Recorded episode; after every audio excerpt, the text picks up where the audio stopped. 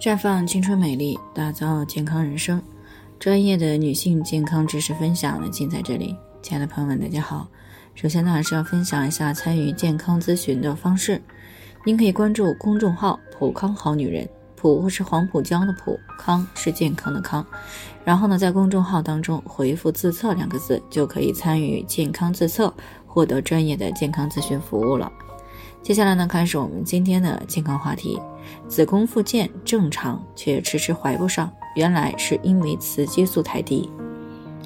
王女士呢，最近过来咨询呢，说今年四十一岁了，已经备孕二胎两三年了，一直呢也都没有怀孕，妇科炎症呢还经常性的复发，她都不想再要了，也不想再为了要孩子经常同房了。但是她老公呢，坚持想让再生一个小棉袄，所以呢，前段时间呢又去做了体检，结果呢是雌激素低了一些，子宫复健呢什么都是正常的。对此呢，她不太理解，雌激素只是低了一些，怎么就怀不上了呢？那在听到我们节目的时候呢，就过来咨询了。从王女士的反馈情况来看呢，她的雌激素水平呢不仅在数值上低于正常，而且已经出现了临床表现，只是因为呢了解的女性健康知识不多，没有意识到而已。那在之前的节目当中，我们多次谈到，排除男方的身体情况以及基因免疫的问题，女性要实现自然受孕呢，需要几个具备的基本条件。分别是良好的子宫环境、正常的卵巢功能、通畅的输卵管以及正常的心理状态。那即使做试管婴儿呢，也至少要满足前两个条件。而要生育一个自己的孩子呢，那也至少要有正常的卵巢功能，以便呢为形成受精卵提供卵子。如果非要在这些孕育条件当中根据它的重要性排个序的话，那么正常的卵巢功能肯定是排在第一位的。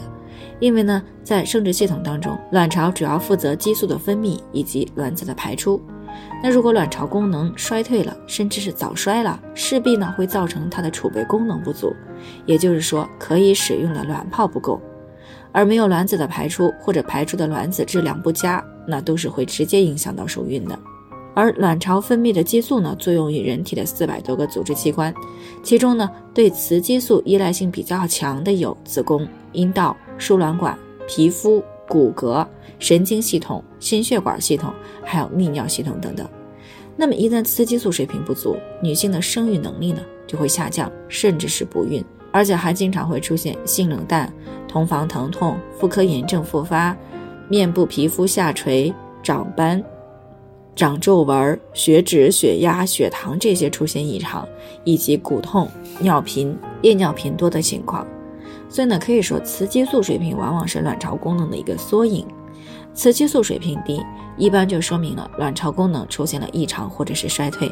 那想要改善雌激素低的问题，就要从改善卵巢功能开始。那当然了，还需要找到造成卵巢功能异常或者是早衰的原因，并且呢积极的改善。比如说营养不良性贫血，再比如长期服药、频繁流产、长期的压力大。还比如呢，做排卵以后没有及时的养护卵巢等等，这些都有可能影响卵巢功能，会出现衰退、早衰、多囊等这些情况。总结起来就是说呢，雌激素水平低的话，很容易影响到卵子的形成和排出，会大大的降低怀孕的概率。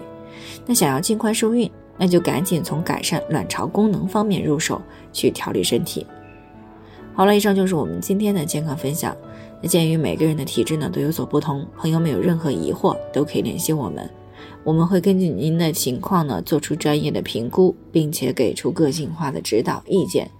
最后还是希望大家都能够健康美丽常相伴。